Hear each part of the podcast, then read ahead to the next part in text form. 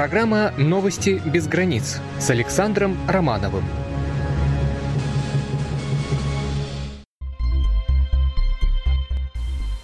Здравствуйте, уважаемые радиослушатели!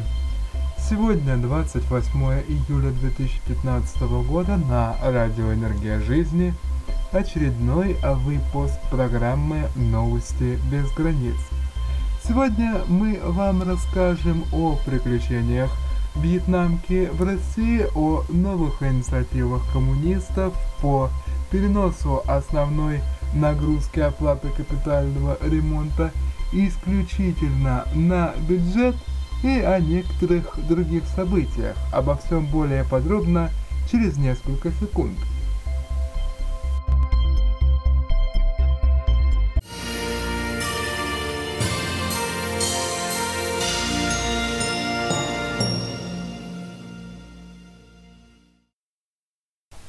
В Общероссийском народном фронте считают необходимым внести поправки в закон о СМИ, чтобы исключить возможность для органов местного самоуправления отказывать журналистам в аккредитации. Центр правовой поддержки журналистов ОНФ регулярно поступают обращения представителей СМИ с жалобами на отказ в аккредитации со стороны различных органов власти чаще всего от органов местного самоуправления. При этом муниципалитеты ссылаются на то, что закон о СМИ не относит их к органам, для которых предусмотрена обязанность по аккредитации. Очевидно, что в законе о СМИ, который принимался до создания в России местного самоуправления, обнаруживалась правовая дыра, которая позволяет недобросовестным чиновникам нарушать права журналистов. Поэтому для того, чтобы исключить возможность трактовки положений закона по усмотрению конкретных чиновников, мы считаем необходимым внести поправки в закон о СМИ и включить в них норму прямого действия, обязующую ввести аккредитацию журналистов, как это делают органы госвласти. После окончания летних каникул Центр обратится к активистам ОНФ, представленным в Госдуме, чтобы внести соответствующие поправки в закон о СМИ, сообщила руководитель Центра правовой поддержки журналистов ОНФ Наталья Костенко. На заседании Президиума правительства Москвы сегодня принято постановление о присвоении наименований ряду городских улиц, скверу и строящимся станциям московского метрополитена в частности Верхнему и Нижнему Таганским тупикам, расположенным у театра на Таганке, присвоено наименование улица Высоцкого. Верхний и Нижний Таганские тупики ранее являлись действительно тупиками, однако в настоящее время представляют собой единую улицу. Кроме того, скверу, расположенному между Борисоглебским и Большим Ржевским переулками в центре столицы, присвоено имя писателя Ивана Бунина.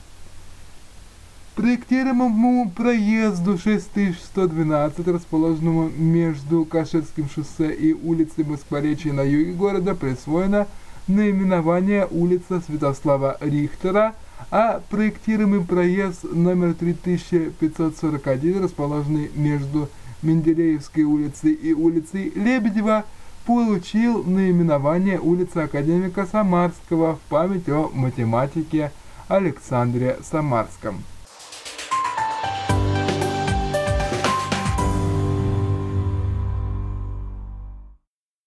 Переходим к другим темам. Депутаты от КПРФ предложили возложить основную нагрузку по оплате капремонта жилых домов на бюджет.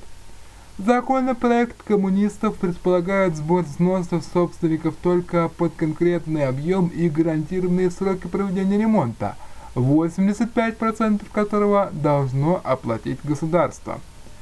Вместо нынешней бессрочной системы взимания и накопления взносов на капитальный ремонт предлагается установить период их уплаты, не превышающий 5 лет, и привязать его к конкретным срокам ремонта в конкретном доме.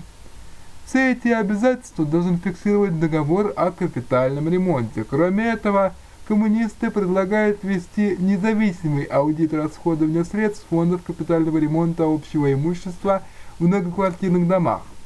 Также законопроект предусматривает изменения ряда статей жилищного кодекса.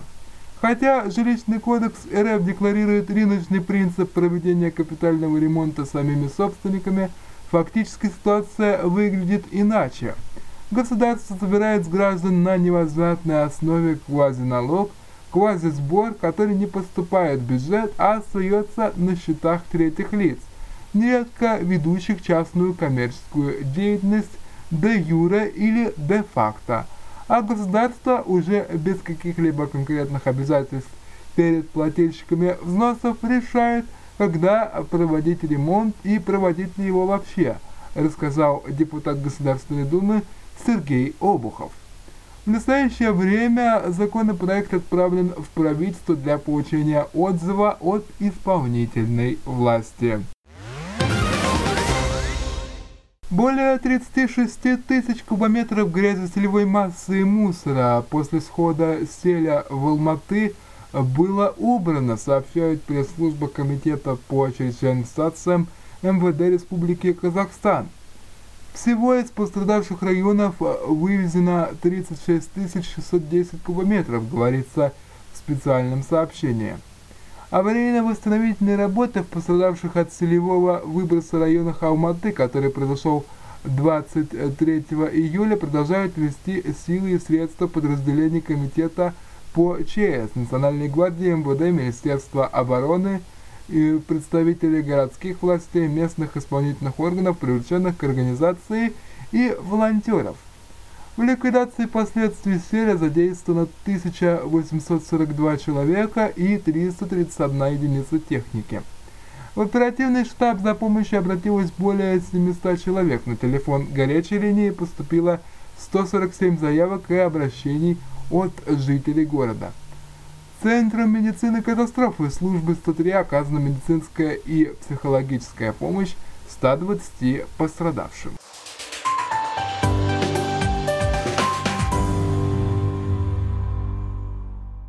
Гражданка Вьетнама пыталась незаконно перевести через таможню в Екатеринбурге 20 килограммов платьев и жакета. Женщина прибыла в регион рейсом из Бишкека, сообщили э, в, в Кольцовской таможне. Сотрудникам ведомства удалось изъять э, порядка 60 незадекларированных женских платьев и жакетов.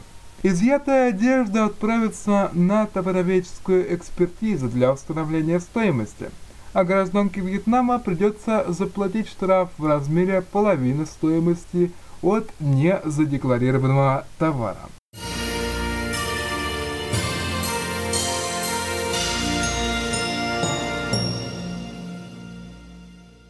Сразу 9 человек, отравившихся ранними арбузами, поступили за неделю в больницу города Коркино Челябинской области. А за месяц число жертв арбузов, точнее своей собственной неосмотрительности, перевалило за сотню. Об этом сообщили в администрации муниципального района, призвав население воздержаться от опасной покупки.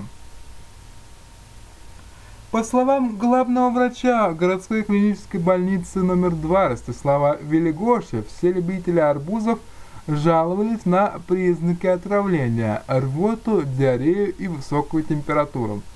При этом симптомы оказались столь сильны, что потребовалась госпитализация.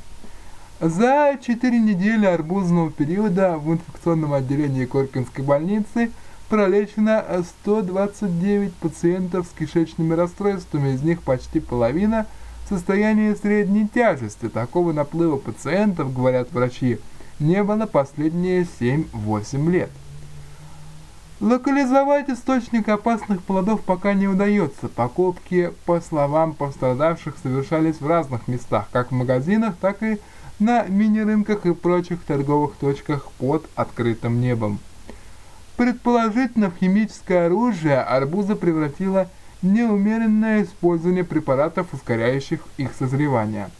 Добавим, что, по словам врачей, к ним не попал ни один покупатель, который отравился бы дынями.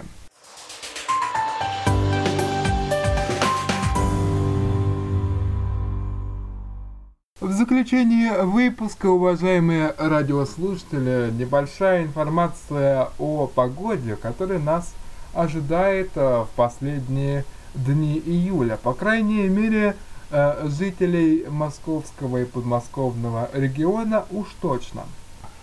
Завтра высотный гребень, сдерживающий натиск фронтов с запада на подступах к Москве, отойдет на восток, поэтому в столице и Подмосковье станет немного прохладнее. Днем область пересечет холодный фронт, в Москве будет приниматься кратковременный дождь, возможно гроза при температуре около 25 градусов. На западе области уже около 23 градусов и только на востоке и юго-востоке Подмосковья возможен прогрев воздуха до 28 градусов и дождей поменьше. 30 июля, как ожидается, очередной атлантический циклон будет проходить немного севернее столичного региона, а саму область будут задевать его фронты. В столичном регионе ожидается в эти дни умеренно теплая погода, ночью от 12 до 17, дневная температура до 26 градусов и опять же небольшие дожди. 31 июля на пару градусов холоднее станут ночи в последний день июля, временами кратковременные дожди и температура от 20 до 25 градусов. Ну что ж, уважаемые радиослушатели, вот и все, собственно, что мы хотели э, вам рассказать в рамках э, нашего выпуска. Какая бы ни была погода, э, старайтесь подстраивать себя, свои планы под ее возможные изменения. Э, дабы уберечь себя от солнечного удара, не пренебрегайте ношением головных уборов и не забудьте взять с собой зонтик, если направляетесь куда-то. Так, на случай дождя, тем более, что э, это не станет для вас каким-то серьезным тяжелым довеском. Будьте аккуратны на дорогах, хорошего вам настроения и оставайтесь с нами. Спокойной ночи!